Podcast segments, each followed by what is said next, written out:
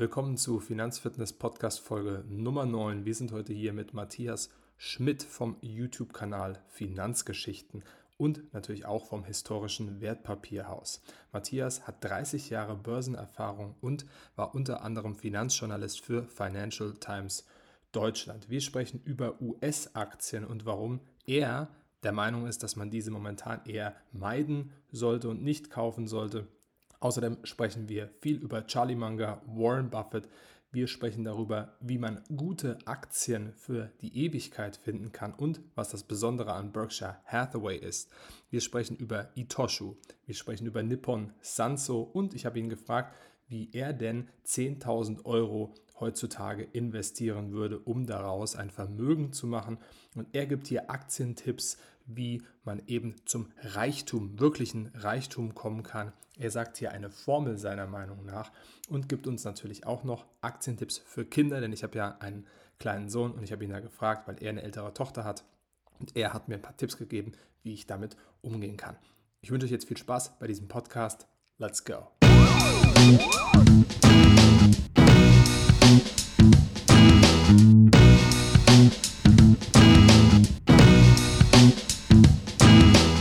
Wir sind heute wieder hier mit Matthias Schmidt. Er ist ein bekannter Gast von euch, gewünscht und sehr gewollt. Ich schätze seine Erfahrungen sehr und ich würde einfach mal loslegen mit Matthias. Stell dich doch noch mal ganz kurz vor für die, die, die dich noch nicht kennen und ähm, dann erzähl doch mal, was treibst du momentan so? Was treibt dich um? Was gibt's Neues? Vielleicht kannst du uns ein bisschen was erzählen. Ja, Schön, hallo dass du zusammen. da bist. Hallo Mike. Freut mich, dass ich bei dir wieder zu Gast sein darf. Ja, mein Name ist Matthias Schmidt. Ich bin 46 Jahre alt, habe schon relativ früh angefangen, 1987 mich für Börse zu interessieren, ab ja, 1994 dann eben selbst auch angelegt, vorher nur eben beobachtet, Börsenspiele mitgemacht. Und ich war lange Zeit bei Börse Online, Financial Times Deutschland als Finanzjournalist, habe neben meine Firma aufgebaut, ein Auktionshaus für historische Wertpapiere und seit gut zweieinhalb Jahren jetzt schon betreibe ich den YouTube-Kanal und den Blog Finanzgeschichten und ja, alles rund um Geldanlegen, um Börse und ja. Ja, was Sehr treibt gut. mich Auf jeden so Fall um? mal vorbeischauen. Ja. ja, genau. Kannst du unten dann auch verlinken. Ähm, Mach ich. Ja, was treibt mich um? Die letzten Monate war es bei mir auf dem Kanal auch ein bisschen ruhiger, gab ein bisschen weniger Videos, hängt auch damit zusammen, dass ich in meinem Hauptjob relativ viel zu tun hatte. Ich, wie gesagt, ich mache Auktionen für historische Wertpapiere, also es sind alte Aktienzertifikate. Und da hatte ich drei große Sammlungen oder habe sie immer noch zum Auflösen. Und da hatten wir eine ja richtig große Auktion jetzt Anfang September, bis sie dann abgewickelt ist. Die Ware jetzt auch, gerade die teuren Sachen, habe ich dann persönlich bei den Kunden ausgeliefert. Und es ist auch immer interessant, gerade in der jetzigen Zeit äh, rumzukommen. Es sind viele Unternehmer dabei, auch ein bisschen zu hören, wie beim einen oder beim anderen das Geschäft läuft, welche Sorgen im Plagen, gerade in dieser Situation, wo wir ja, nachdem Corona jetzt mal abgenommen hat, das Thema Krieg und Inflation dann ähm, Veränderungen hervorruft, ja. Und da ist es ganz gut, glaube ich, draußen mit vielen Leuten zu sprechen im Moment. Mhm. Definitiv. Hört sich sehr interessant an, ähm, was du machst. Wie sieht denn deine deine Herangehensweise momentan am Aktienmarkt aus? Hast du irgendwas, was du, irgendwas Interessantes, wo du eingekauft hast oder was du, ähm, was du generell mitgeben würdest, was den Aktienmarkt gerade angeht? Ja, es gibt ein, ein paar Aspekte. Also ich habe jetzt, ich sag mal, vom großen Bild her, was ich die letzten eins, eineinhalb Jahre an Zukäufen getätigt habe, war eigentlich komplett außerhalb von Amerika, weil ich sehe im Rest der Welt deutlich interessantere Chancen eigentlich. Es, Amerika hat wahnsinnig viele gute und ja klasse Unternehmen, Weltklasse Unternehmen, aber wir haben ein paar Punkte. Das eine ist, wir haben Bewertungsniveaus, die sind auch schon darauf aufgebaut, dass eben ja viele Faktoren eben erreicht werden. Also sprich, wir haben bei den Amerikanern relativ hohe Gewinnmargen. Wir haben in Amerika einen relativ niedrigen Steuersatz. Wir haben auch im Markt eine Erwartungshaltung, dass diese Unternehmen weiterhin stark sind. Auch das ist wichtig. Und dann kommt noch dazu, wir haben einen US-Dollar, der dieses Jahr noch mhm. mal stärker geworden ist, der ja zeitweise dann unter der Parität war. Aber wenn man den Dollar mal die letzten 25, 30 Jahre anschaut, so sieht man immer wieder, es gibt dann auch wieder Gegenbewegungen. Also am Ende, wir stehen jetzt dort, wo wir vor 20 Jahren gestanden waren. Das war ein Nullsummenspiel über 20 Jahre. Und so kann es auch durchaus sein. Und wenn man gerade mal so Kaufkraftgeschichten anschaut, wie, wie Big Mac Index oder diese Geschichten, also könnte der Dollar auch bei 1,30 stehen, ja. Und was eben dazu kommt, Amerika befürchte ich fast, dass wir mittelfristig auch Steuererhöhungen sehen werden.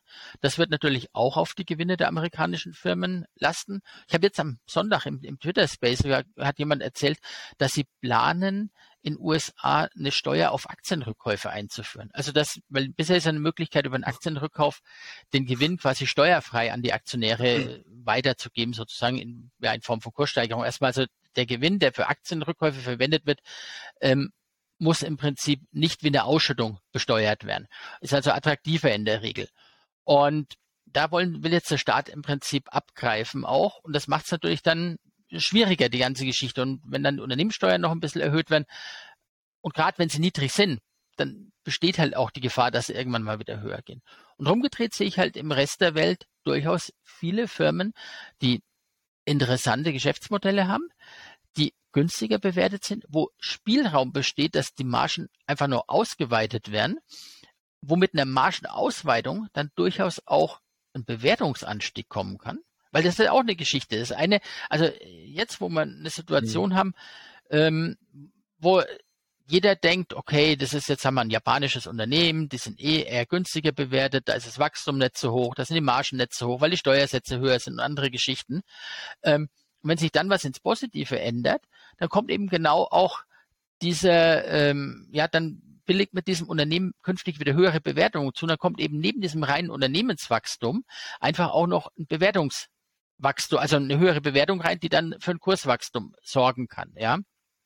Und drum, ich habe also in diesem Jahr in Japan zum Beispiel gekauft, Nippon Sanso. Das ist die hm. Nummer vier im Bereich der Industriegase. Finde ich hochspannend, hat ein KGV um die 13, ist also deutlich günstiger als Linde. Und jetzt, wenn die Leute sagen, ja, ist aber Japan, ist, nee, ist es nicht. Nippon Sanso hat zum Beispiel in den USA das Wassergeschäft nach der Prax Air Linde Fusion von denen übernommen. Ähm, die haben ein Drittel US-Umsatz, ein Drittel Europa, ein Drittel Asien. Also das ist ein internationaler Konzern. Wenn der in USA notiert wäre und als US-Unternehmen laufen würde, hätte er etwa die doppelte Bewertung. So, und dann haben sie einen westlichen Manager geholt mit dem Ziel, dass die Margen dort künftig hochgehen. Sie sind auch ein bisschen hoch verschuldet im Moment, ja, aber zwei Jahre ordentlichen Cashflow, den sie eigentlich auch ich sag mal, als Gasegeschäft ist wie ein Abo-Geschäft. Das ist relativ planbar, das ist relativ, ähm, ja, relativ gut ähm, abgesichert irgendwo. Und ja, wenn man die nächsten eineinhalb, zwei Jahre nochmal die Verschuldung runterkommt, dann wird mit diesem Cash was gemacht. Entweder in weiteres Wachstum investiert oder es geht an unsere Aktionäre in Form von Dividenden dann zurück, ja. Mhm. Mhm. Ähm, Du, du sprichst öfter mal auch von einem Unternehmen, was ich sehr interessant finde und wo ich mir aus unserem letzten Gespräch schon äh, ähm, ein bisschen was gemerkt habe, wo du gesagt hast, ab diesem Punkt wird das Unternehmen interessant.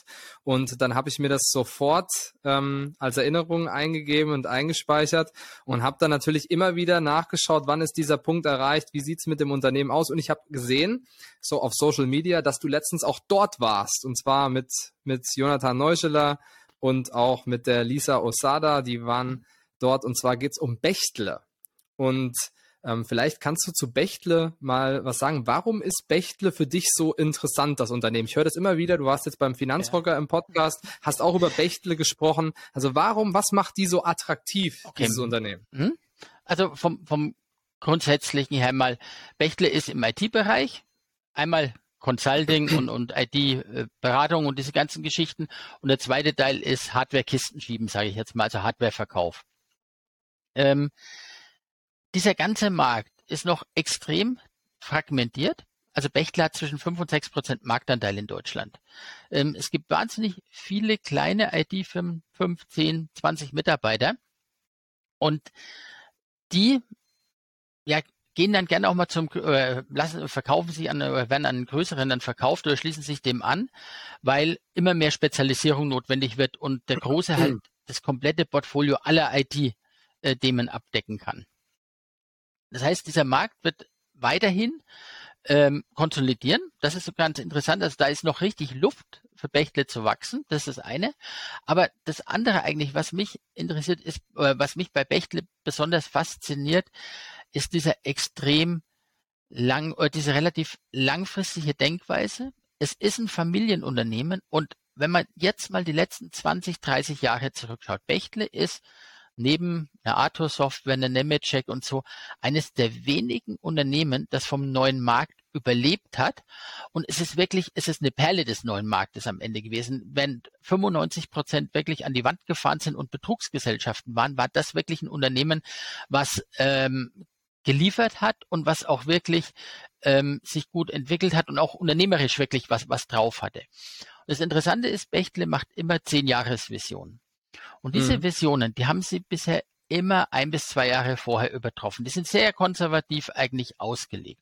Und die Vision ist jetzt bis 2030 die 10 Milliarden Umsatz zu erreichen bei 5 Prozent äh, EBIT-Marge, glaube ich, ist es. Inzwischen haben sie schon 6 äh, EBD-Marge. Ähm, sind 6 Prozent, die sie jetzt schon haben.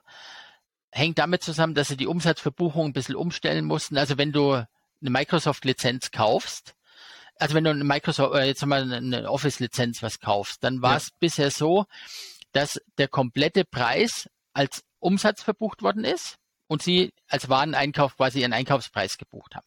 Aber künftig dürfen sie dort nach IFRS nur noch die Marge verbuchen und damit sinkt der Umsatz, der Gewinn bleibt nominal der gleiche und wenn der Umsatz sinkt und der Gewinn gleich bleibt, erhöht es halt die Gewinnmarge. Ja, ähm, deshalb auch nicht wundern, wenn dieses eine Jahr in den ganzen Statistiken jetzt der Umsatzrückgang drin ist. Das ist kein Umsatzrückgang gewesen, sondern es ist hm. nur eine hm. Änderung in, in der Buchhaltung gewesen.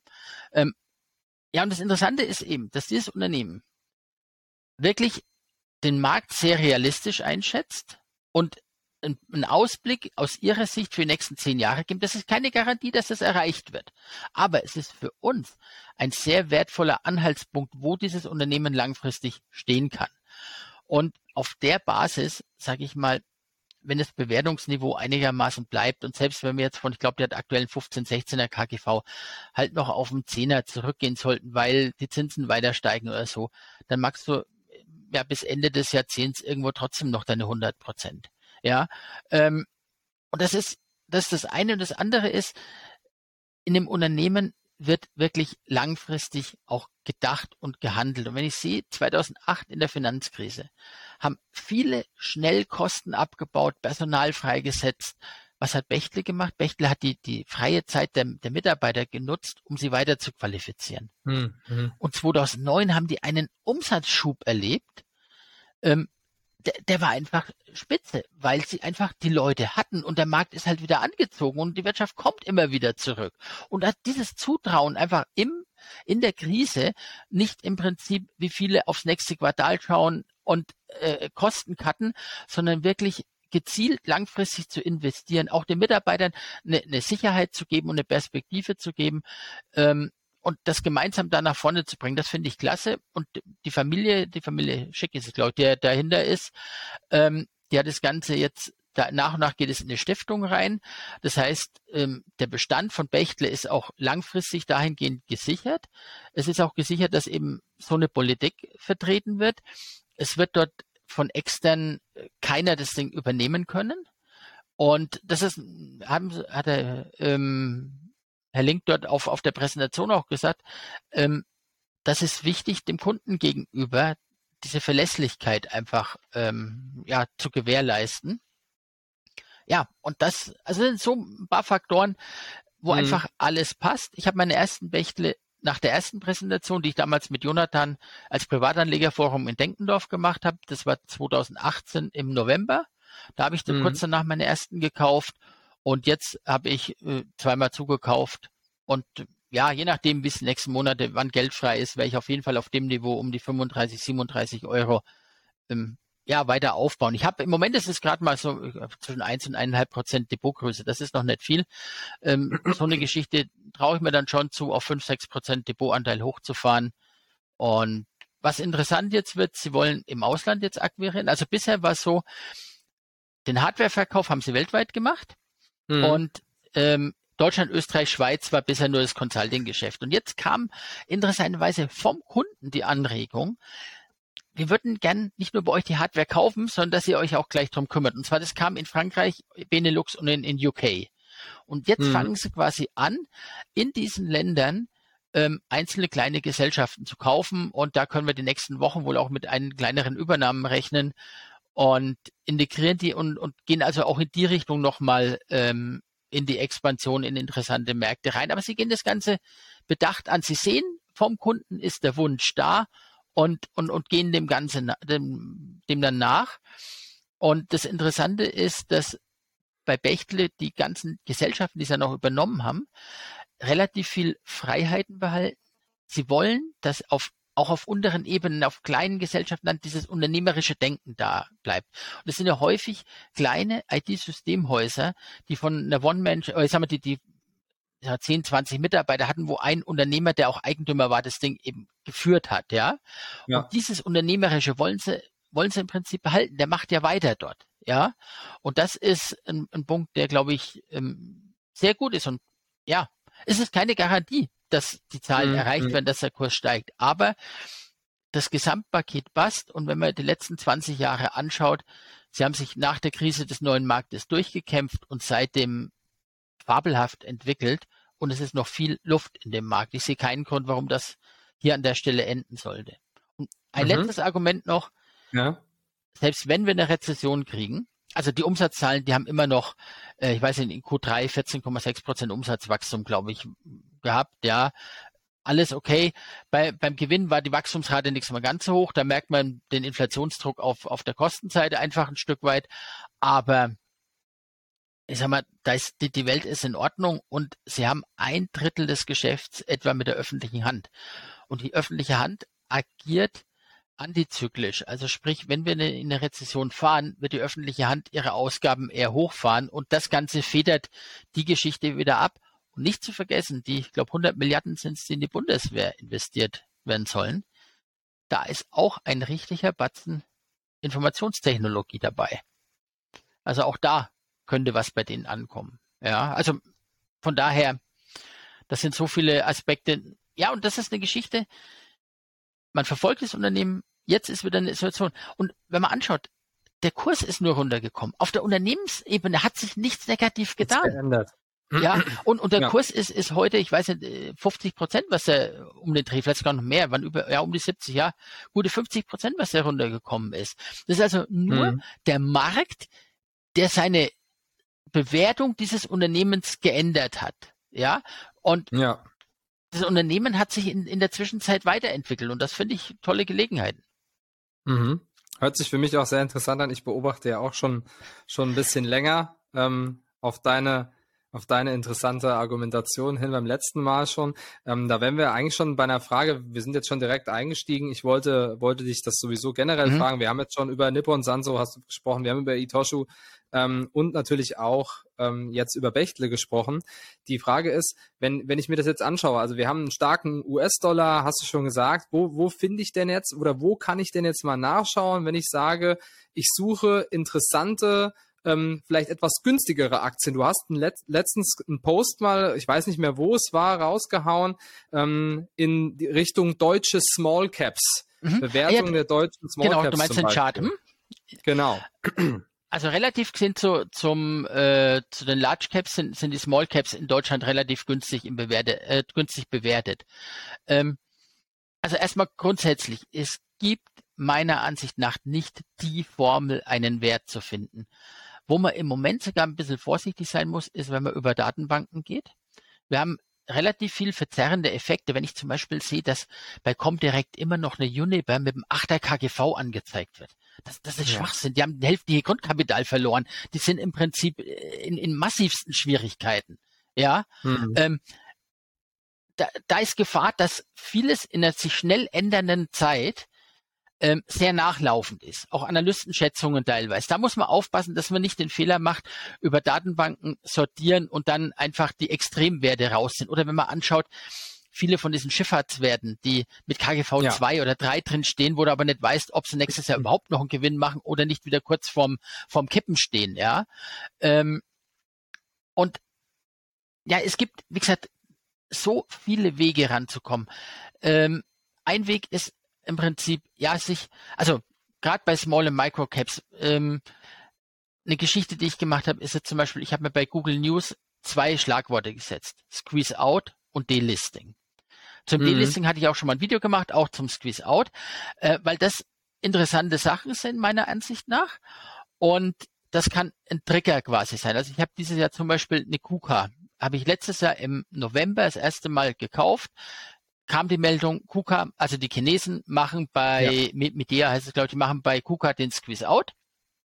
Und dann ist es so, in dem Moment gilt der Durchschnittskurs Volumengewichte der letzten drei Monate als Untergrenze für den Squeeze-Out. Der war bei 69. Dann gab es die Aktie die ganze Zeit für 71, 72. Das heißt, du konntest mit überschaubaren Risiko das Ding kaufen und dann hat's, ist im März, glaube ich, war es der, der Preis bekannt gegeben worden, zu dem, das wird anhand von Bewertungsgutachten ermittelt und es kam dann im März mit 80,77 Euro raus. Jetzt hat es nochmal bis jetzt gedauert, bis sie dann ausgebucht worden sind, die Aktien, ja.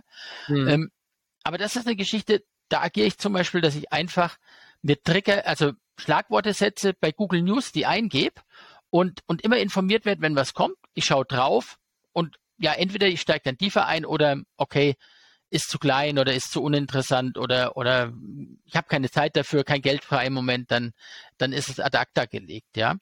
Mhm. Äh, Delisting ist eine zweite interessante Geschichte. Also wenn Unternehmen und da muss man jetzt ganz wichtig sagen.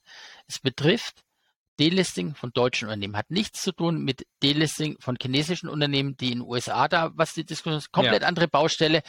Hat nichts mit Delisting im europäischen Raum. Das betrifft jetzt nur Deutschland.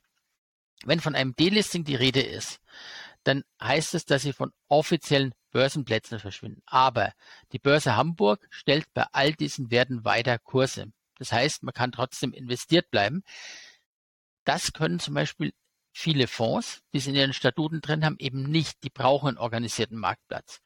Und für mich ist ein deutsches Delisting immer ein Trigger. Ich frage, was sieht der Vorstand oder der Großaktionär? Der Großaktionär muss nämlich beim Delisting allen Aktionären auf Basis des sechs Monats Durchschnittskurs ein Abfindungsangebot unterbreiten. Also er muss im Zweifel die komplette Gesellschaft bereit sein zu übernehmen, bevor er delisten kann. Und mhm. Was sieht der, was wir nicht sehen? Und ein Paradebeispiel, das kann man auch in der Facebook-Gruppe Aktien, Börsen, Finanzen nachvollziehen, weil ich das da relativ früh schon begleitet habe. Ähm, das ist die Firma Centrotech. Dort gab es im Januar 2021 das Delisting zu damals knapp über 15 Euro. Und die machen, sagt dem vielleicht äh, den Zuschauern was, Wolf Wärmepumpen, Wolf Heizungen, ähm, oder vielleicht bei dir im Klassenzimmer steht ein Lüfter von Wolf. Kann durchaus sein. Also das machen sie auch. Da waren sie ganz gut mit dabei. Aber der entscheidende Punkt war, dass man relativ schnell gesehen hat, der Großaktionär sieht die Zukunft im Wärmepumpengeschäft. So, und dann fängt man an und hat eben die Chance, sich in dieses Thema Wärmepumpen einzuarbeiten. Was sind die treibenden Kräfte? Äh, fängt an, dass man an, äh, wir mit Freunden zusammen habe ich dann zum Beispiel beim Bundesministerium jeden Monat die Statistik runtergezogen, wie viele Anträge für Wärmepumpen ähm, die Deutschen eingereicht haben. Damit haben wir eine relativ schnell eine Abschätzung, was, äh, wie entwickelt sich der Markt, welches Volumen ist da drin. Und das ja, Interessante ist, das, was viele abstoßend fanden, ist, dass, äh, das Centrotech nur noch einmal im Jahr quasi immer kurz vor der HV einen Geschäftsbericht rausgerückt hat und keine Quartalszahlen mehr meldet. Und diesen Geschäftsbericht hat man nur bekommen, wenn man mit Depotauszug nachgewiesen hat, dass man Aktionär ist. Also es war schon nicht einfach ranzukommen, aber es gab viele andere Informationen, die hat man als Privatperson locker organisieren können. Zum Beispiel war ein Zeitungsartikel, dass sie die Wärmepumpenausstoß ab 1. Juli letzten Jahres verdoppeln. Dann gab es einen Zeitungsartikel, äh, dann gab es einen eine Pressemappe auf der Seite von Wolf, lange bevor die Centrotech Geschäftszahlen bekannt waren und der Geschäftsbericht überhaupt da war, hat Wolf eine eigene Pressemappe, in der Pressemappe geschrieben, unser Umsatz ist 2021, glaube um 18 Prozent gestiegen. Das heißt, wir haben vor den klassischen Kapitalmarktanlegern eigentlich den, de, die Umsatzzahlen gewusst, etwa gewusst, wo es hingehen kann, ja. Und das sind Dinge, du kannst dort mit eigener Recherche sehr tief in eine Firma einsteigen und hast dann ja eine gewisse Sicherheit auch beim Investieren. Ja, und ja, inzwischen haben sie das Wärmepumpengeschäft und das komplette Climate Business äh, nach Italien verkauft an Ariston. Und mhm. die Aktie hat heute einen Buchwert zwischen 90 und 100 Euro. Der Kurs hängt bei ja, 55, 56 Euro jetzt rum, ist weitgehend durch Cash abgedeckt. Sie haben 700 Millionen Cash bekommen.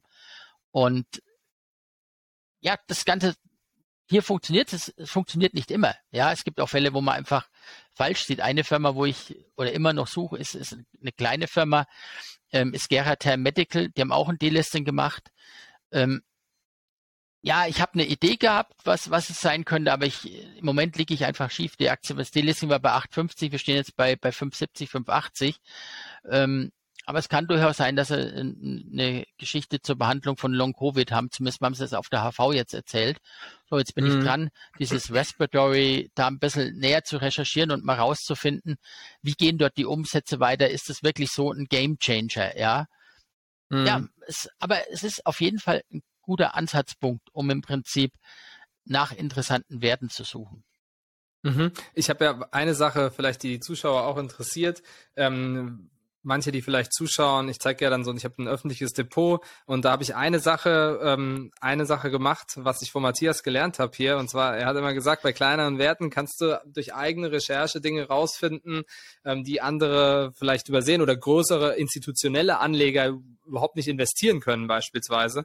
Und ähm, ich habe mir dann Defama angeschaut und habe dann mal reingeschaut und Immobilienunternehmen, da war viel Skepsis und sie haben es nicht so leicht und so weiter und so fort. Und dann habe ich mir natürlich Defama angeschaut und habe gesehen, naja, die kaufen ähm, Nahmarkt oder Versorgungszentren, Kaufland, Aldi und so weiter auf und ähm, sind inflationsindexiert. Das heißt, Mieten können angehoben werden mit der Inflation und haben dadurch einen großen Vorteil. Und ich habe das gelesen und habe gedacht, warte mal, der faire Wert, das sieht doch eigentlich ganz gut aus. Es war sehr übersichtlich, relativ einfach zu verstehen, wie die, wie die Slides eben aufgebaut sind zu den Zahlen, wie das Wachstum in der Vergangenheit war. Auch dass Matthias Schrade, der ganz gute Öffentlichkeitsarbeit macht, relativ sympathisch meiner Meinung nach, ähm, der dann ähm, irgendwann bekannt gegeben hat und gesagt hat, ähm, wir, die Guidance wird erhöht und davor hatte ich schon gekauft, weil ich gedacht habe, hm, den soll es eigentlich in der jetzigen Phase relativ gut gehen.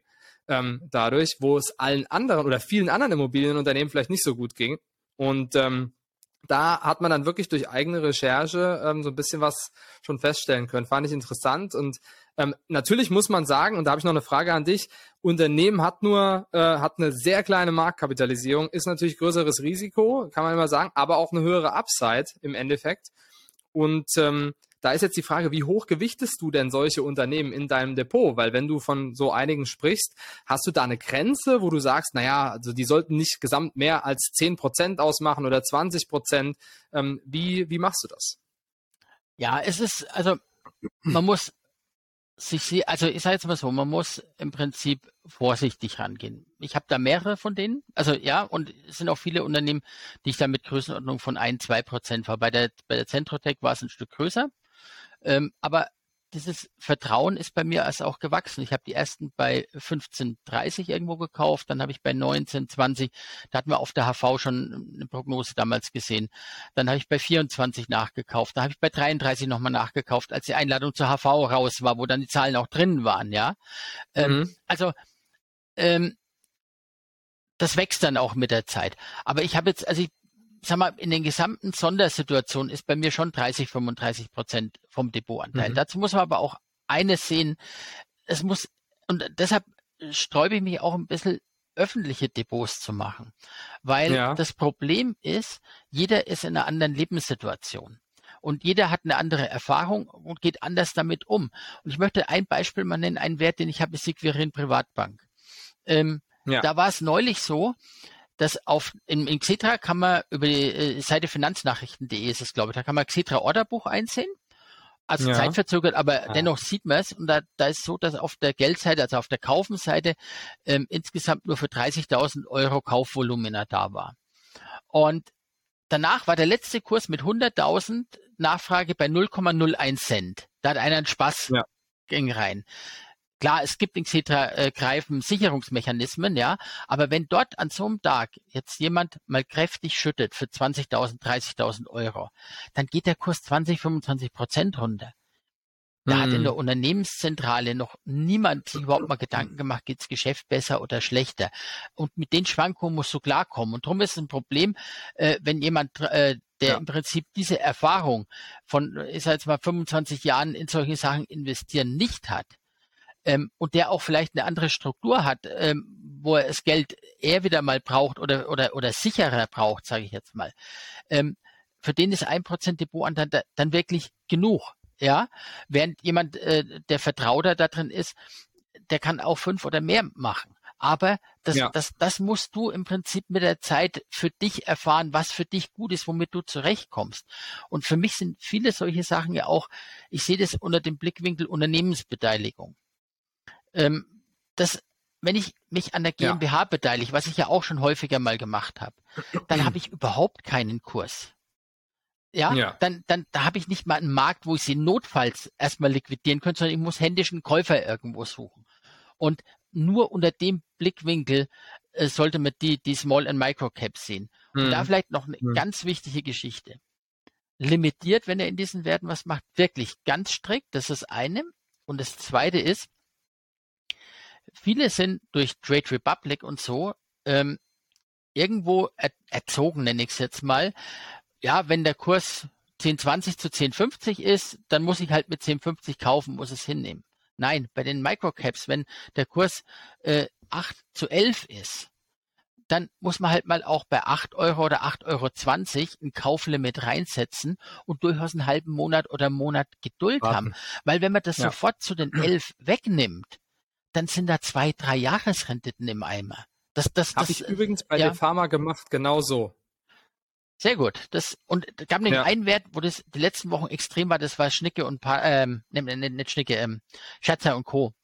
Ähm, mhm. Da hat mhm. jemand zweimal am Abend auf Trade geht, nachdem die Hauptbörsen zu waren, für, ja. ich weiß nicht, 50.000 Euro ähm, Papiere liquidiert, was in so einem Wert teilweise ein Wochenumsatz ist. Ja, Wahnsinn. Und ja. hat den Kurs um, um 15, 20 Prozent für ein paar Stunden in den Keller ge, äh, gedrückt. Ja, am nächsten Tag, wenn die Hauptmärkte wieder offen sind, dann, dann korrigiert das Ganze wieder. Ja.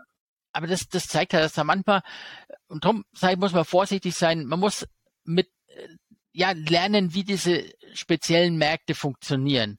Man muss da ein bisschen Know-how drin kriegen, wie die Kursstellung funktioniert, auch wie stark die Schwankungen sein können. Und wenn wir wirklich mal ein, ein, ein, ein Crash haben, wie wir 1987 zum Beispiel hatten, dass, dass es 10, 15 Prozent oder damals über 20 in einem Tag runtergeht, ähm, oder wie nach äh, 9-11, äh, dass da ein paar Tage die Börse zu ist oder was und dass große Unsicherheit im Markt ist, dann kann es auch sein, dass bei diesen Werten einfach überhaupt niemand da ist, der zu vernünftigen Kursen einen Geldkurs stellt.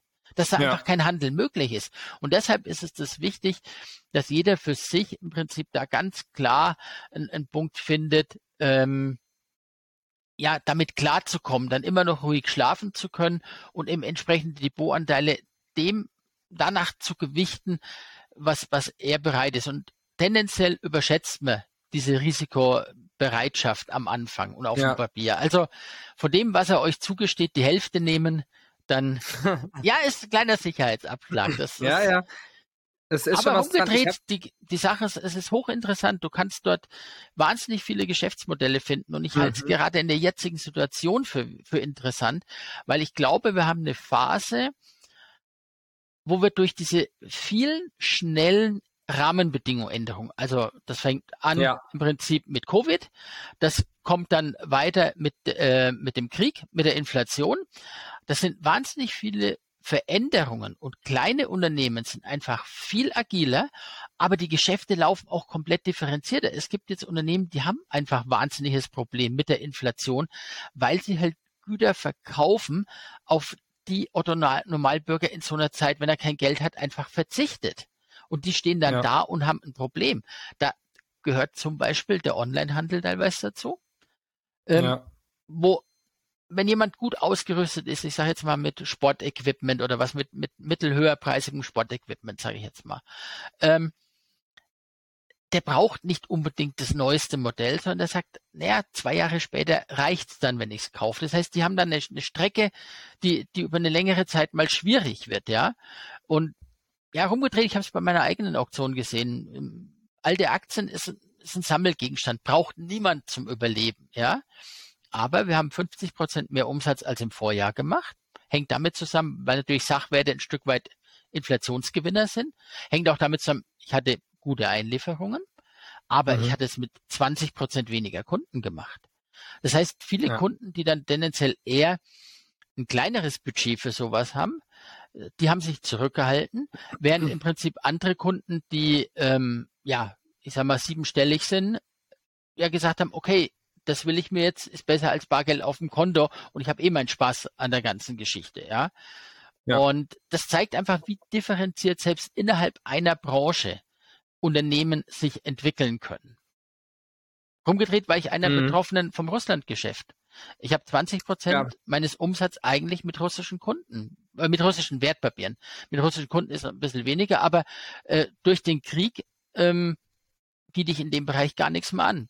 Da muss ich sagen, den Einlieferern, es macht keinen Sinn, wenn die Hälfte oder, oder mehr des, des Marktes eigentlich dann äh, für die Papiere nicht mitspielen kann. Ja. Ja, ja. Klar, ähm, die, die, was ich, was ich gemerkt habe, natürlich ist das ähm, noch mal ganz kurz darauf zurück mit Microcaps und kleineren Unternehmen. Was ich gemerkt habe, ist, als ich ähm, das Limit gesetzt hatte, habe ich gemerkt schon so ein bisschen, dass mein also und das auch für viele, die neu dabei sind, ähm, dass mein Körper mir so ein bisschen sagt, ja, ja, jetzt guck doch mal nach, guck doch mal nach, wie es da jetzt, wann das endlich losgeht. Und dann habe ich irgendwann gesagt, nee, Nee, nee, nee, nee, nee. Genau das ist das, hast du am Anfang schon gemacht, das lässt du jetzt schön. Dann habe ich nicht mehr geguckt und irgendwann habe ich dann wieder reingeguckt und auf einmal sage ich, oh, die sind ja im Depot. Und ich habe es überhaupt nicht erwartet, ich habe überhaupt nicht mehr richtig drüber nachgedacht. Und das ist so eine Sache, ein Learning, was ich hatte. Wir haben hier, ich habe hier neben The Intelligent Investor, ja, ähm, liegen und einige Bücher auch von Warren Buffett und Charlie Munger. Und was ich immer äh, versuche mir selbst nochmal ins Gewissen zu rufen, ist, würdest du das ganze Unternehmen kaufen, wenn du die Möglichkeit dazu hättest? Und wenn du diese Entscheidung triffst zu einem bestimmten Moment, dann ist es, glaube ich, auch die richtige Entscheidung und da wirklich überzeugt von bist. Das ist ja was, was Buffett immer sagt. Er fragt sich immer, würde ich das ganze Unternehmen kaufen?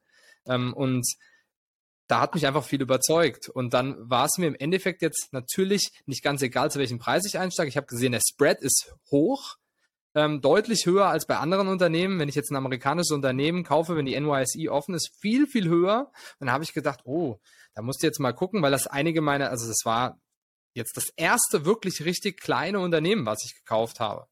Und ähm, da war dann eine sehr gute Erfahrung. Habe ich natürlich viel mitgenommen, weil ich von dir schon einiges dazu gehört habe. ist natürlich klar, ja.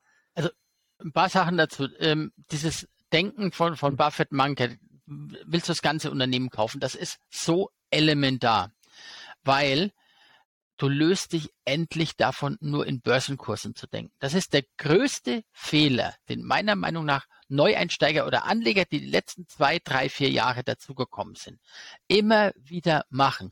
Es wird nur auf den Kurs fokussiert und ich habe es jetzt schon so oft erlebt, dass Anleger die Qualität eines Unternehmens am Kursverlauf messen. Das ist Käse erstmal. Ja, also zumindest mal im kurzfristigen Bereich ist das Ganze ähm, zufallsgetrieben äh, von von ja wie die wie die Anleger gerade drauf sind, ob sie ja und von so vielen Faktoren einfach abhängig. Ähm, also das ist ganz ganz wichtig, diese zwei Ebenen zu trennen, die Kursebene und die Unternehmensebene.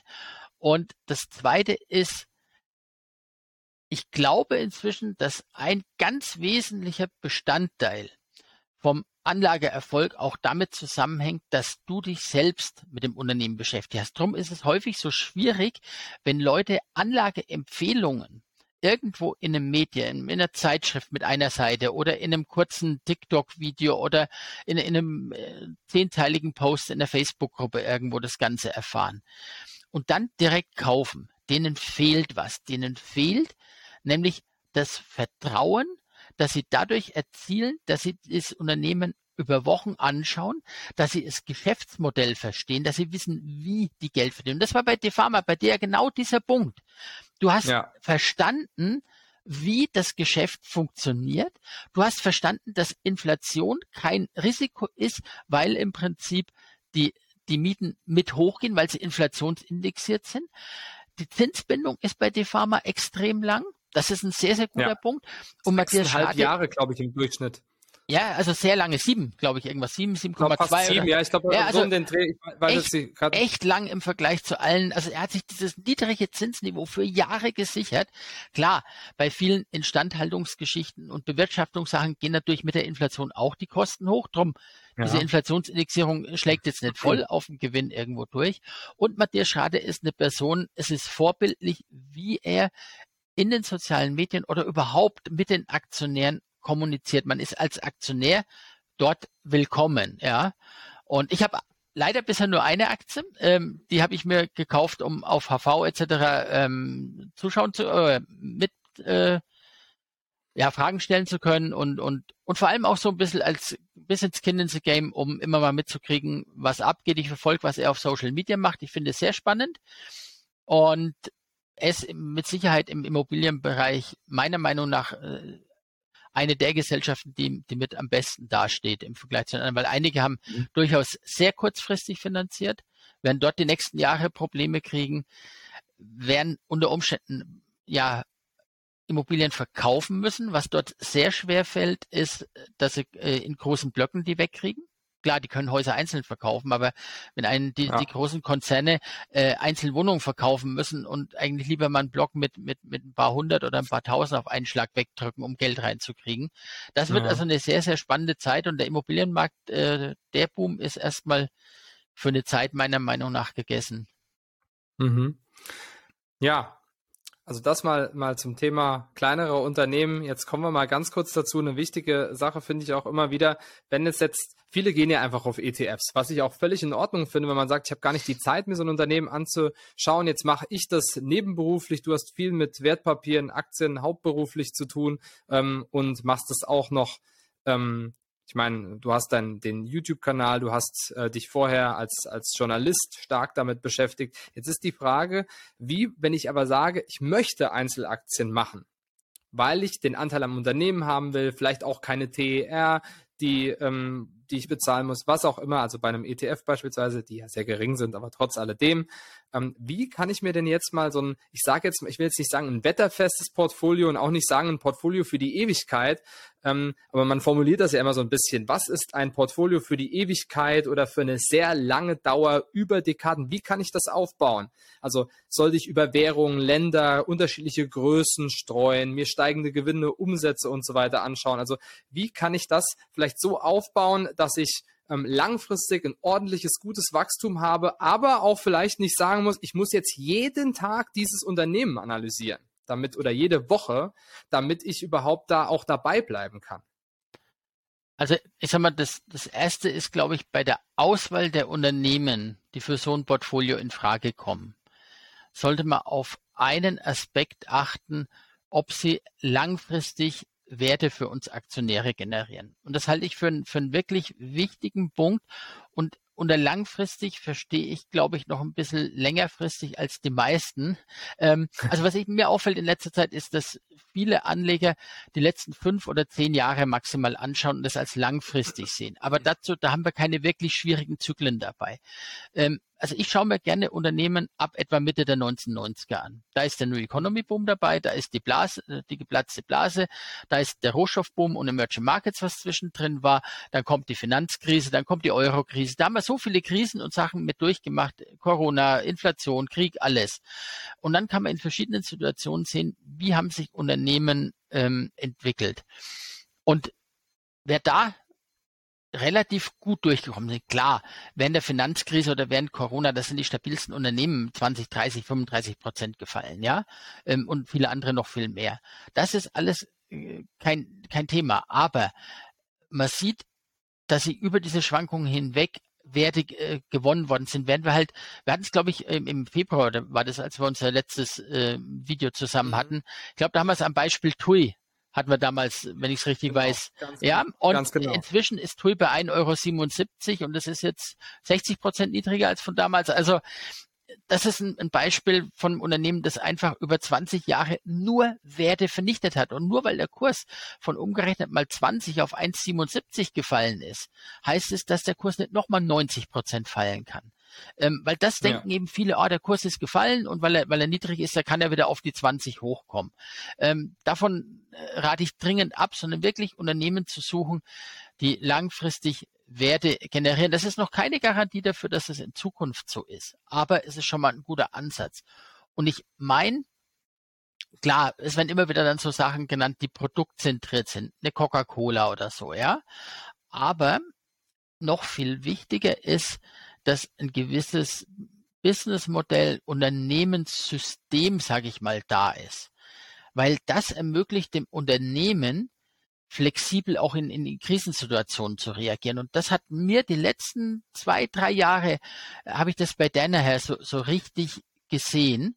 Die haben ja dieses Danaher Business System, was auf Kaizen basiert. Und das Interessante ist, dass sie von den Mitarbeitern viel Eigenverantwortung, viel Mitdenken ähm, verlangen, mhm. was dazu führt, dass wenn schnelle Änderungen sind, die auch relativ schnell wahrgenommen werden.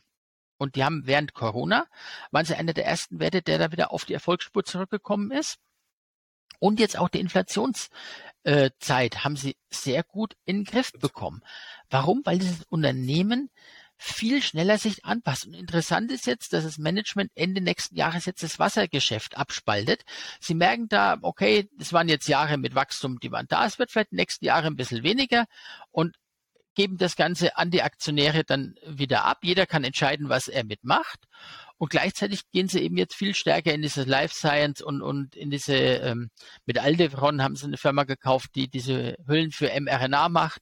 Also in diese moderneren, die, die, die Bereiche, die in den nächsten Jahren stärker wachsen werden, voraussichtlich, ja. Also das finde ich interessant, dass das Unternehmen sich sehr schnell auf neue Bedingungen einstellt und dort ja dynamisch quasi ist, ja. Das mhm. Ähnliche gilt für Unternehmen, die eine gewisse Kultur verinnerlichen, einen gewissen, ähm, ja, ähm, wie soll ich sagen, ein Anspruch oder eine Bechtle ist da jetzt auch ein Unternehmen, sage ich mal, ja. jetzt, wo eine gewisse Firmenkultur, ein Familienunternehmen da ist. Oder eben in, in Japan die Itosho, die einfach, äh, der, der Gründer hat das Unternehmen vor über 150 Jahren gegründet und hat immer noch dies, dieser Leitgedanke von ihm.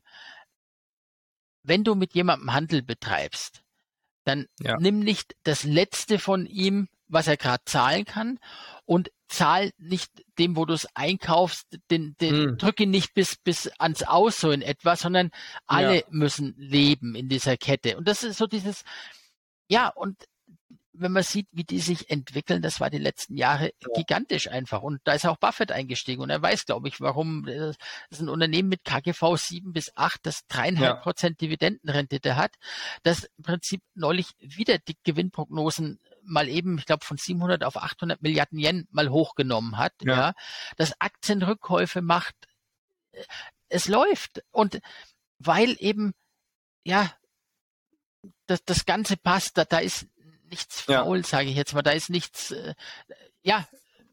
Und das, das ist das, was glaube ich relativ wichtig ist.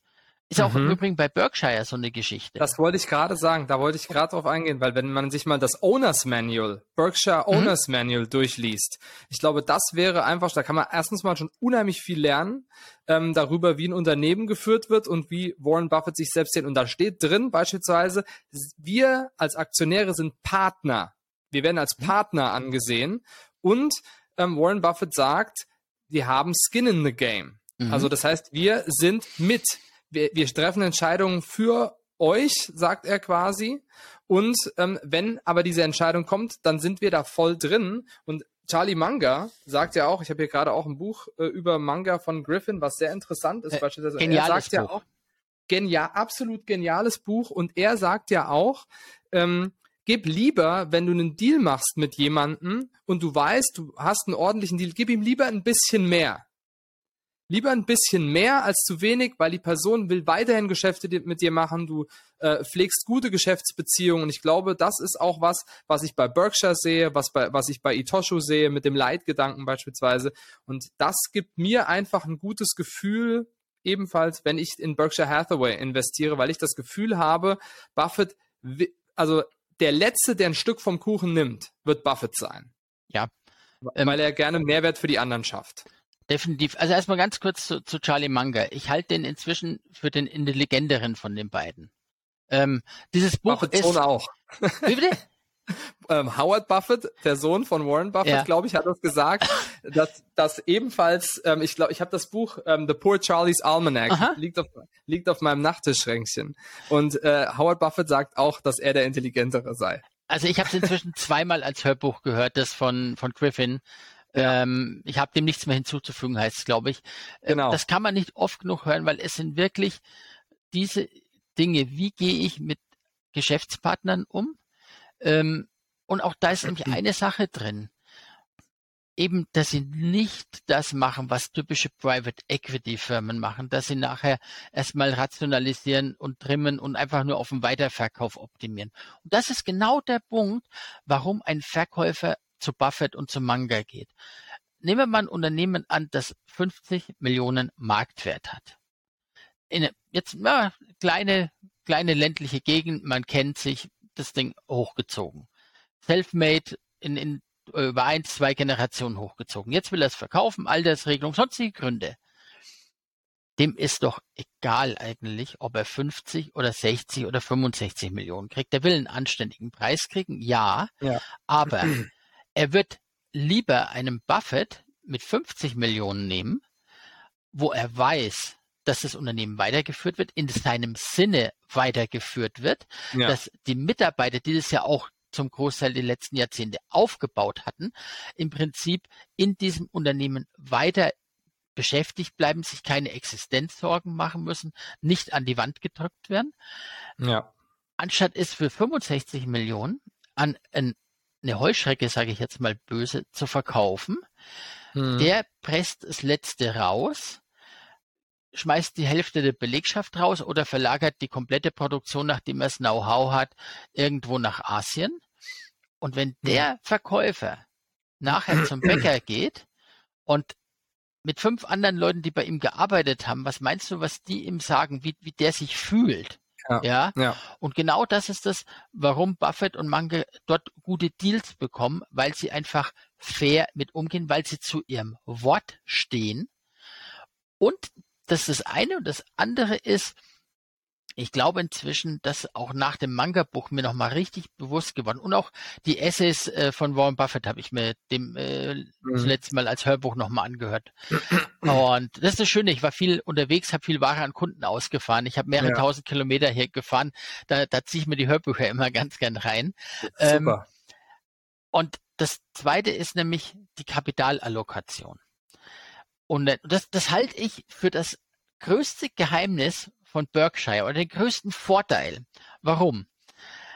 Wenn ein Unternehmen Geld erwirtschaftet, dann liefern sie es de facto bei Buffett und Manga ab, in dem Wissen, die beiden wissen viel bessere Quellen, also wenn, wenn sie Geld erwirtschaften und sie haben keine Idee, wo sie es zu ähnlich hohen Erträgen anlegen können oder wie sie das Geschäft erweitern können, dann ja. liefern sie es bei Buffett und Manga ab und die machen was. Aber rumgedreht weiß der Manager, wenn es bei mir die Hütte brennt, stehen Buffett und Manga zu mir ja. und das Geld ist wieder verfügbar.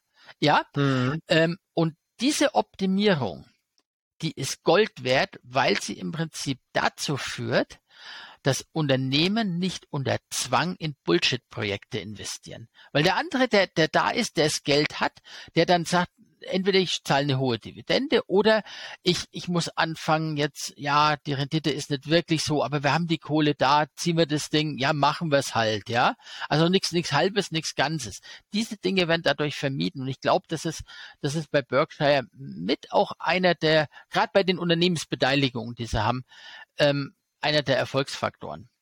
Und ich habe im ja. Übrigen ein Unternehmen gefunden, das sowas in Europa in ähnlicher Form macht.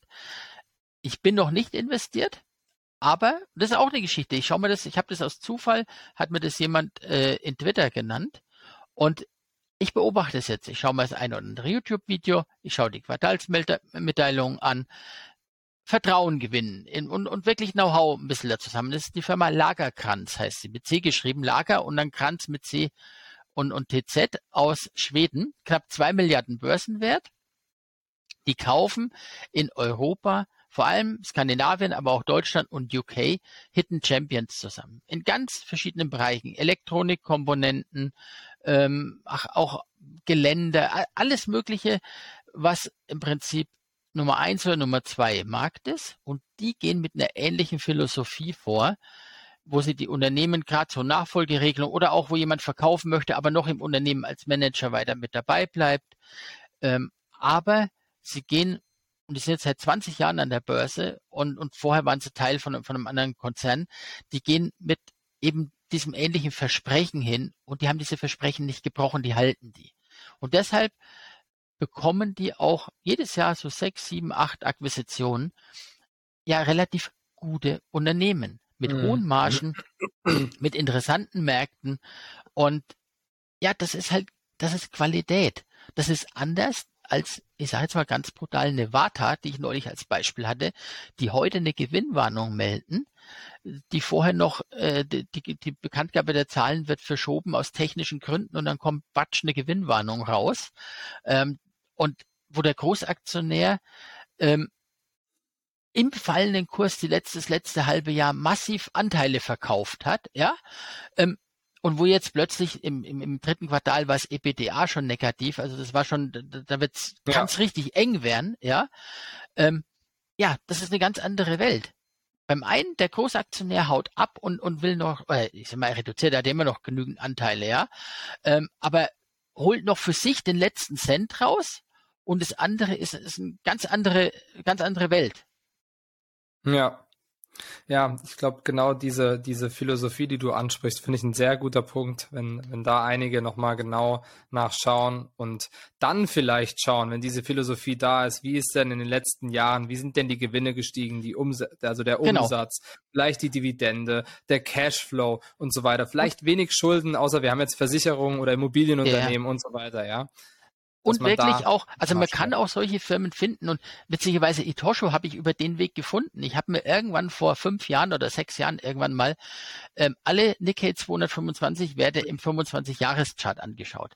Ich wollte eigentlich wissen, welche japanischen Unternehmen haben es mit überschaubaren Schwankungen sehr gut durch die Krise geschafft. Und da bin ich an Etosho hängen geblieben. Also ja. wirklich, aber mit dem 25-Jahres-Chart, ähm, weil der spiegelt dann auch die Unternehmensentwicklung wieder, weil eine Aktie kann nicht über 25 Jahre deutlich besser als der Markt steigen, wenn das Unternehmen kurz vor Macholla ist. Ja, also ja. Ähm, das, äh, wir sagen kurzfristig, wir haben eine Phase von einem Jahr, zwei, da können Kurse komplett irrational laufen, weil von Fantasie, von Hoffnung getrieben, von Angst in den Keller gedrückt.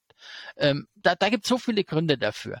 Aber über so einen langen Zyklus ist letztendlich der Gewinn und vor allem auch der Free Cash Flow, der für die Aktionäre generiert wird, die entscheidende Größe, die die Werte schafft, ja.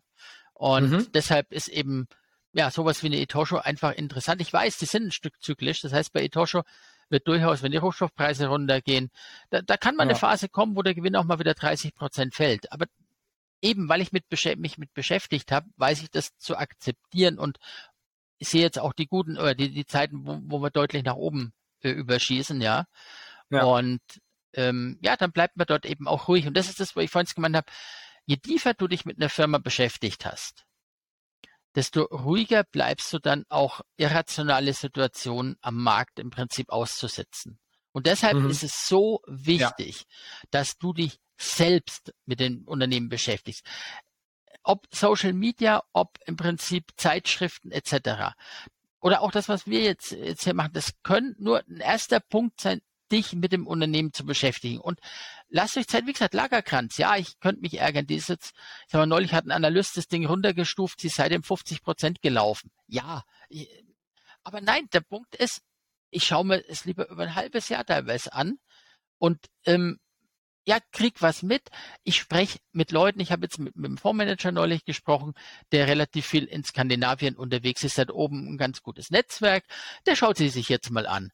Und dann kommt von dem wieder was zurück und, und so kriegt man Informationen und so lernt man mit dazu. Und durchaus, vielleicht kommt auch irgendwann ein Punkt, wo ich sage, nee, ist doch nicht, ich habe mich getäuscht irgendwo da drin, ja. Aber ja. Das, das geht nicht von heute auf morgen und ein Punkt, und da bin ich, zwei Sachen. Das eine ist, mit Leuten drüber reden. Also dafür ja. ist Social Media, aber nicht den, nicht die, die Frage äh, bereden, kaufen oder verkaufen, sondern die fundamentalen Sachen. Wie seht ihr diese Entwicklung in dem Bereich? Wie seht ihr die Margenentwicklung?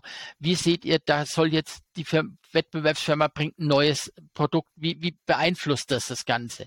Oder da hat es jetzt einen Wechsel im Management zu, äh, gegeben. Was hat das zu bedeuten? Ja? Oder der Großaktionär wechselt etc. Also ähm, immer nur fundamentale Sachen zum Unternehmen, nicht zum Kursverlauf, nicht zu der Entscheidung, ob man kaufen oder verkaufen soll, diskutieren. Dann werden Diskussionen gehaltvoll und, und interessant. Und die Tage vielleicht mit Jonathan haben wir uns ein bisschen äh, recherchiert, Swedish Match. Swedish Match macht Squeeze Out. Ja. Und wir kennen ja aus Deutschland, Squeeze Out ist eine geniale Geschichte, um sie die Spruchstellenrechte zu sichern. So, jetzt sind ja. wir dran, rauszufinden, wie funktioniert ein Squeeze Out in Schweden. Weil wir sicher sind, dass das Unternehmen fundamental deutlich mehr wert ist als das, was Philip Morris bezahlt. So, jetzt geht's drum. Wir haben inzwischen in Schweden ein paar Leute gefragt. Äh, ich habe zwei Leute gefragt, die in Schweden Kontakte haben wir haben angefangen, ähm, Gesetzestexte dann uns, uns mal zu übersetzen und in der SEC war was drin gestanden. Und so lernt man im Prinzip. So kriegt man Know-how und man tauscht sich mit Leuten wieder aus. Dann kommt meine Rückfrage zu, zum, zum deutschen Spezialität von dem wieder. Und das ist das, das, das wächst aber über die Zeit. Und das ist das Schöne an, an Social Media, dass man dort relativ viele ähm, Informationen über solche Schienen ähm, bekommt. Und was für mich das Interessanteste eigentlich ist, seit ich meinen Kanal mache, dass ich mich mit vielen Themen, bevor ich ein Video mache, nochmal viel intensiver reingehe, als wenn ich das Ganze im Prinzip nur für mich gemacht habe. Das ist eigentlich für mich der größte ja. Pluspunkt. Also Squeeze Out, Delisting, das habe ich eigentlich dort erst nochmal vertieft. Ich habe es gewusst, was ist, aber vor dem Video angefangen, die ganzen regulatorischen Geschichten durchzumachen, ja. Und das, das finde ich ganz spannend, dass wir da einfach ein, ein Know-how gewinnt und nochmal eine tiefere Beschäftigung damit stattfindet. Und ja, ich glaube, dass das ist einer der ganz, ganz wichtigen Punkte, ähm, um da erfolgreich auch zu investieren, ja. Mhm. Wir haben jetzt schon wirklich sehr interessante Dinge besprochen. Wir sind jetzt ähm, je nachdem, welchen Podcast oder YouTube-Videoteil man sich jetzt gerade anschaut, schon wirklich eine Stunde im Gespräch, was sehr gut ist. Ähm, ich habe jetzt einige Fragen ähm, mir noch aufgeschrieben. Ich mhm. versuche die mal ein bisschen kürzer zu machen, ähm, dass wir die vielleicht relativ präzise mhm. Ähm, okay. Ähm, abhandeln können, nicht so lange. ich habe mal gehört, Buffett wurde mal bei einem bei einem bei einem beim Berkshire Meeting gefragt, wenn er jetzt mit 10.000 Euro anfangen würde oder als kleiner Investor anfangen würde, ähm, 10.000 Dollar, ja, wie, wie er denn vorgehen würde. Buffett hat dann gesagt, er würde sich kleinere Unternehmen suchen, wie du das auch gerade schon gesagt hast, ähm, würde sich die wirklich genau anschauen, weil da die beste Möglichkeit ist, die aber langfristig sowas haben wie Gewinnsteigerungen ähm, und so weiter. Also Gewinne gesteigert, Umsätze gesteigert, vielleicht ein Familienunternehmen, wo wo man weiß, da wird gut mit den Mitarbeitern an, umgegangen, die bekommen ordentliche Bezahlung und die Menschen arbeiten vielleicht gerne dort. Also und da würde er investieren, weil er glaubt, dass er langfristig damit ähm, besser Gewinne fahren kann und dieses Kapital ähm, vergrößern kann. Wie würdest du denn jetzt relativ präzise formuliert vorgehen, wenn du jetzt sagst, ich habe 10.000 Euro, ich würde jetzt anfangen zu investieren und ich möchte jetzt versuchen, als 25-Jähriger beispielsweise diese 10.000 anzulegen und so gut es geht zu erwirtschaften bzw. zu vergrößern? Also definitiv der Weg von Buffett funktioniert ähm, und er funktioniert sehr gut, wenn du wirklich Know-how hast oder bereit bist, im Prinzip ganz, ganz tief einzusteigen. Ohne längeres Aktienmarkt-Know-how könnte es am Anfang schwierig werden. Aber wenn jemand mhm. wirklich ähm, bereit ist, sich intensiv mit dem Unternehmen zu beschäftigen und auch ja irgendwo ein, ein, ein gewisses Know-how von Bilanzkennzahlen, von, äh, von unternehmerischen äh, Grundlagen da sind, dann kann er es durchaus machen, 10.000 Euro auf zwei bis drei under-researchte Firmen, wo wirklich niemand dran schaut. Klar, er wird wahrscheinlich bis er zwei bis drei findet 20 anschauen müssen, ja, aber wirklich ja. intensivst dort rein. Ansonsten in den jungen Jahren, was sich immer massiv auszahlt, ist Bildung in allen Bereichen, weil äh, letztendlich da ist es sinnvoller äh, für 1000 Euro, okay, heute brauchst du für die meisten Bildungssachen kein Geld, du brauchst eigentlich nur Zeit und, und wirklich deinen Schweinehund überwinden, um dich ranzusetzen. Ob das Programmieren ist, ob das irgendwas ist, im Web ist das Wissen verfügbar. Du musst es dir nur holen und, und dir aneignen, ja. Aber das ist eine Geschichte da rein zu investieren, ist definitiv auch der richtige Weg. Aber ansonsten, ähm, ja, über kleine under-researchete Firmen und zwar die in deinem Umfeld sind, nicht irgendeine eine äh, in Indonesien eine, eine Mine oder in, in, Australien eine kleine Mine oder eine kanadische Bombesbude, sondern wirklich das, was du anfassen kannst, wo du hingehen kannst, wo du die Leute siehst, wo du die Fabrikanlagen siehst, wo du weißt, was produziert wird und dann tief reinknien, schnell viel Know-how gewinnen. Klar, am Anfang kann es ein oder andere äh, schiefgehen, das wird passieren, da, da ist selbst nach 20, 30 Jahren keiner davor gefeit, aber ähm, es werden auch Erfolge kommen und die werden ja zu fürstlichen Gewinnen führen. Mhm. Okay, hört sich sehr gut an. Da sind wir schon bei der nächsten Frage. Und zwar, ich habe jetzt einen kleinen Sohn, der ist ähm, 18 Monate alt und ähm, wir haben uns entschieden, dass wir beispielsweise, ähm, wir, wir machen, wir, wir haben extra ein Kinderdepot beziehungsweise ein Junior-Depot eröffnet, weil ich davon ausgehe, ich sage, ich erziehe meinen Sohn so, dass er weiß, wie er später mit diesem Depot umzugehen hat, wenn er es bekommt. Ähm, ich, vielleicht gebe ich gewisse Grundvoraussetzungen davor, wofür er das ausgeben kann, aber ich würde grundsätzlich sagen, ich erziehe ihn so, dass er weiß, worauf er sich einlässt und wenn er es alles verkloppt, ist er im Endeffekt selbst schuld und muss er damit auch selbst leben. So, und wir haben jetzt beispielsweise das folgendermaßen geregelt. Ich zahle jeden Monat auf die, ein Konto ein, meine Frau und auch Oma und Opa. Und dieses Geld wird gebündelt investiert einfach weltweit in den FTSE All World Vanguard ETF. So, bis er 18 ist oder vielleicht 16, 17 und dann bekommt er das Geld. Und jetzt ist meine Frage an dich als, als Vater ähm, einer Tochter, die Abitur gemacht hat gerade und jetzt ins Berufsleben äh, startet. Welche Learnings ähm, hast du denn vielleicht für uns oder was kannst du jetzt jungen Vätern, Müttern vielleicht mitgeben? Wie kann man die Kinder oder Kinder generell ähm, im Bereich Geld und Aktien erziehen. Vielleicht kannst du da so mhm. ein, zwei Dinge mit uns teilen. Also erstmal der ganz wichtige Punkt. Macht ein Junior-Depot auf den Namen des Kindes. Punkt. Steuerliche Vorteile und habt Vertrauen in eure Kinder. Ähm, ja, und wenn sie es durchbringen, wenn sie damit was Geiles machen, sage ich jetzt mal eine Weltreise oder, oder irgendwas machen, egal. Ähm, und das ist nämlich das Nächste. Ich glaube, es ist auch ganz wichtig, einfach die Kinder machen zu lassen. Nicht zu viel da reinzureden, und wenn Sie sich für was entschieden haben, den Weg zu unterstützen. Die Learnings, was, was jetzt die Aktien oder das, das Beibringen angeht, ich halte es für ganz wichtig, am Anfang die Nähe zwischen Aktie und dem Produkt. Also im Moment ist der Vanguard All World beste ETF, brauchen wir drüber reden, der ist so schön breit gestreut, Monat für Monat rein, nicht weiter denken.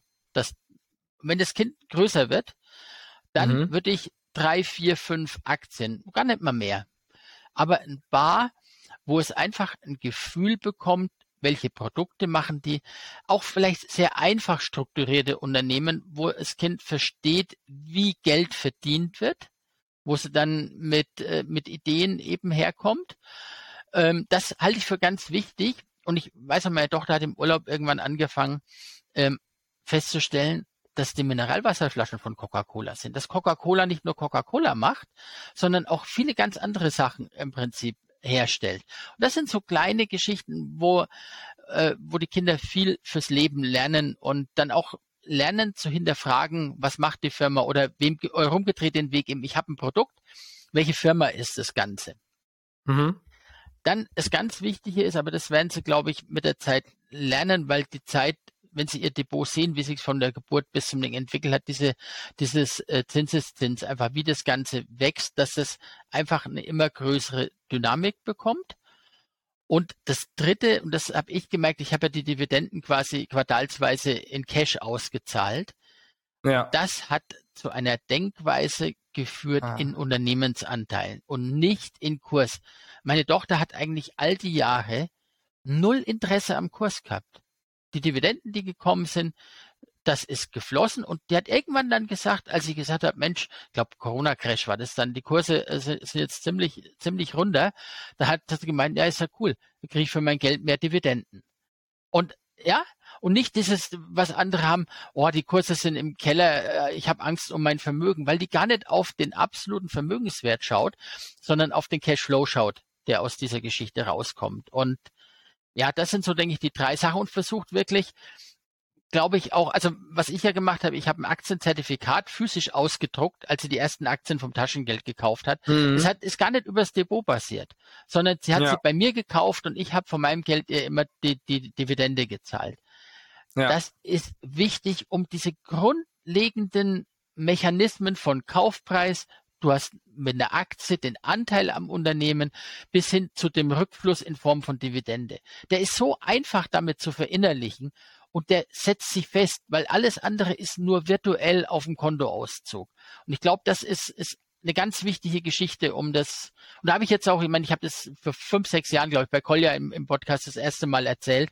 Und ich habe mhm. inzwischen von so vielen Leuten Feedback bekommen, äh, die begeistert sind, was das bei den Kindern ausgelöst hat. Und die also auch diesen, äh, ja, nach Jahren im Prinzip diesen, diesen Effekt dann sehen, dass die Kinder sich dafür interessieren und dass sie anfangen, Firmen zu suchen, wo sie Produkte mit äh, kennen, wo, ja. wo sie Produkte kennen und dann rauszusuchen, welche Firmen dahinter stecken und aktiv einfach auch das Ganze machen, ja. Ja, ja, was ich auch toll finde, äh, das ist vielleicht in Verbindung dazu, habe ich auch schon, schon gehört, ist zu sagen, naja, du kannst dir jetzt oder zu erklären, du kannst jetzt überlegen, das ist jetzt quasi dein Taschengeld im Endeffekt, was du bekommst, von dem Unternehmen ausgezahlt. Du bist jetzt äh, Unternehmenseigentümer oder Anteilseigner, wie auch immer man das äh, formulieren möchte. Und wenn du es jetzt reinvestierst, hast du bei der nächsten Ausschüttung mehr, weil du mehr Anteile erwirbst. Wenn du es aber gerade benutzt oder dir davon was kaufen möchtest, dann kannst du das gerne tun und so weiter. Also die, die Eigeninitiative überlässt, aber dass sie wissen, wenn sie jetzt reinvestieren, dann habe ich aber im nächsten Quartal beispielsweise mehr ähm, Dividende beziehungsweise vielleicht mein Taschengeld erhöht, ähm, dass die Entscheidung offen gehalten wird beispielsweise. Genau, und vor allem das Interessante ist, dass mit der Zeit, wenn ja ein bisschen Geld dort reinkommt, die, die Zahlungen dann auch in Relation zum Taschengeld sehr interessant werden. Also das ist, das ist so eine Geschichte, ja, das ist, äh, meine Tochter hat ja irgendwann, wir haben ja das noch mit dem, mit dem Zinsgeschichte gemacht und dann hat sie manche Monate mehr Taschengeld bekommen, äh, mehr Zahlung daraus bekommen, als sie Taschengeld bekommen hat, quasi, ja. Und das mhm. ist natürlich eine Motivation. Das ist ein, ja, dann kennt man das Ganze. Dann wird halt, ist die Bereitschaft da, noch mehr reinzustecken.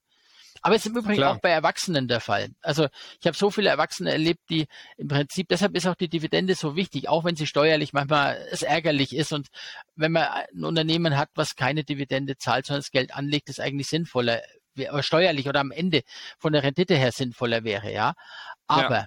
dieser motivierende Effekt, dass da eine Zahlung kommt, das ist für viele am Anfang so enorm wichtig, weil es einfach, ja, die, die, Motivation nochmal erhöht, ja. Geld zu mobilisieren zum Anlegen. Und der kann ein komplettes Leben ändern, weil jemand wirklich sieht, was er bisher unnötig verkonsumiert hat, was gar nicht notwendig war, äh, oder mit dem mit dem Einkommen, was er hatte, nicht, nicht sinnvoll war auszugeben. Und ähm, das ist immer wieder faszinierend zu sehen, wie viele, bei wie vielen Leuten das Ganze dann einfach Klick macht und ja, ja. es eine Änderung gibt, ja. Das motiviert mich auch unheimlich. Ähm, ich würde jetzt, ich habe zwar noch mehrere Fragen, wir lassen die jetzt mal weg. Ich habe aber eine Sache, die ich jetzt am Ende noch ansprechen möchte und da kannst du dann gerne, beziehungsweise zwei mhm. Sachen, eine kleine noch, da kannst du dann mal deine Meinung kurz zu sagen. Und zwar, du hast ja jetzt schon wirklich ordentlich viel Erfahrung, erstmal was Geld angeht und auch super Tipps für den Nachwuchs hier, aber generell natürlich was Aktien angeht. Jetzt habe ich mehrere Dinge in letzter Zeit gehört. Buffett hat einmal gesagt, ähm, warum äh, oder er wurde gefragt, wenn das denn so einfach ist, was sie machen, warum macht das denn nicht jeder? Und er hat gesagt, um, ähm, everyone wants to get rich quickly. No one wants to get rich slowly.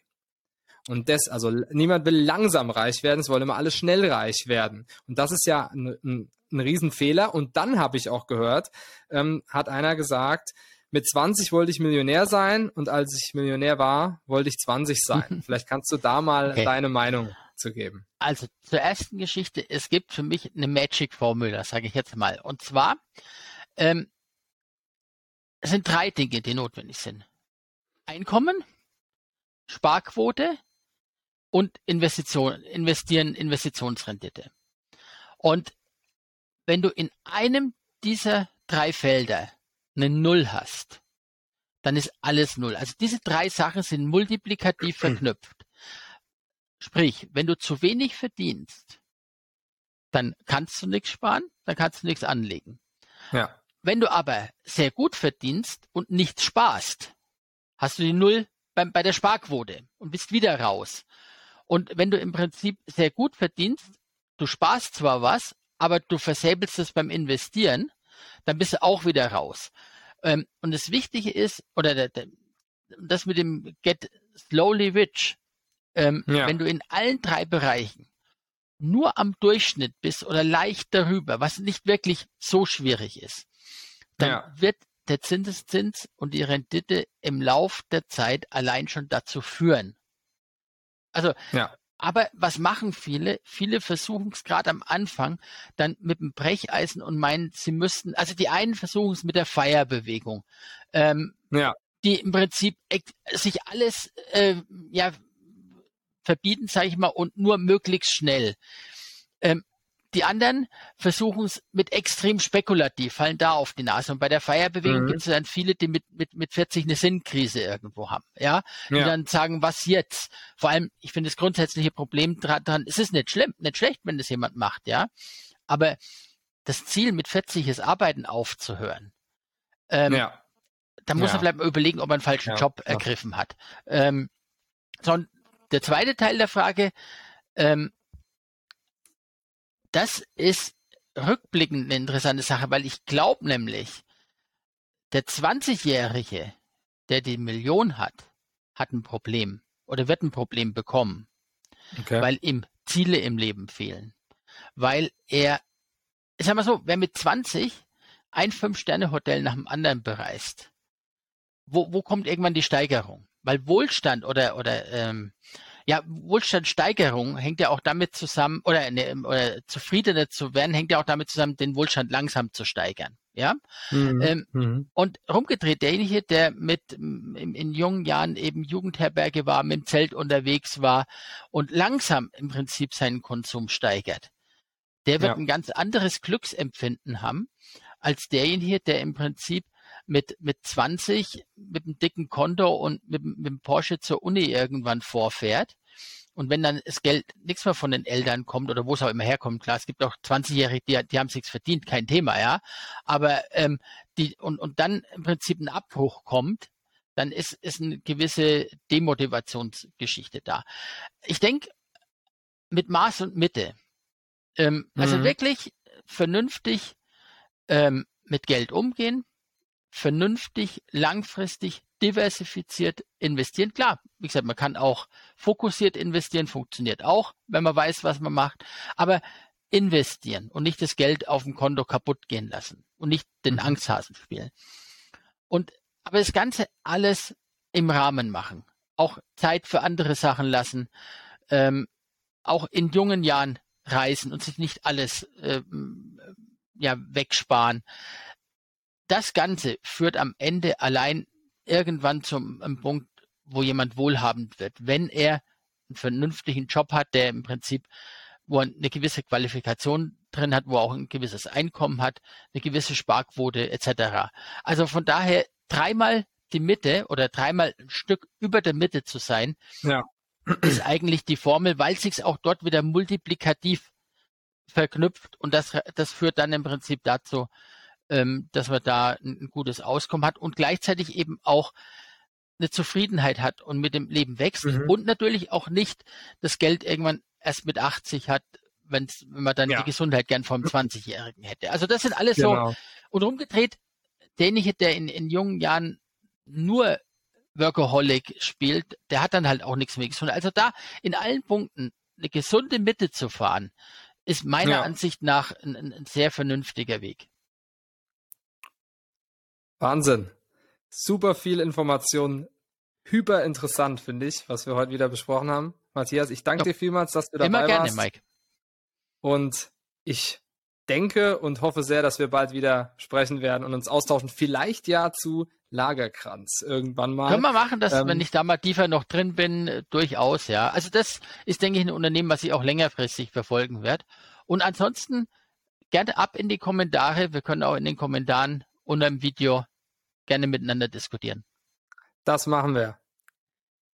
Dann, ich wünsche dir alles Gute und bis ganz bald. Jo, Schön, dass du da warst. Ich dir auch. Bis dann, mach's gut. Tschüss. Ich hoffe, diese Podcast-Folge mit Matthias Schmidt hat dir gefallen. Wenn das denn so ist, dann schau doch gerne auch mal auf anderen Plattformen vorbei. Vielleicht interessieren dich auch die Videos dort. Beispielsweise bin ich sehr stark vertreten auf YouTube, aber natürlich auch auf TikTok. Schaut gerne mal auf Instagram vorbei, wenn ihr mir eine persönliche Nachricht schreiben wollt und kommentiert gerne mal unter Videos. Da würde ich mich natürlich freuen. Ich wünsche euch jetzt was, macht's gut und bis zur nächsten Folge.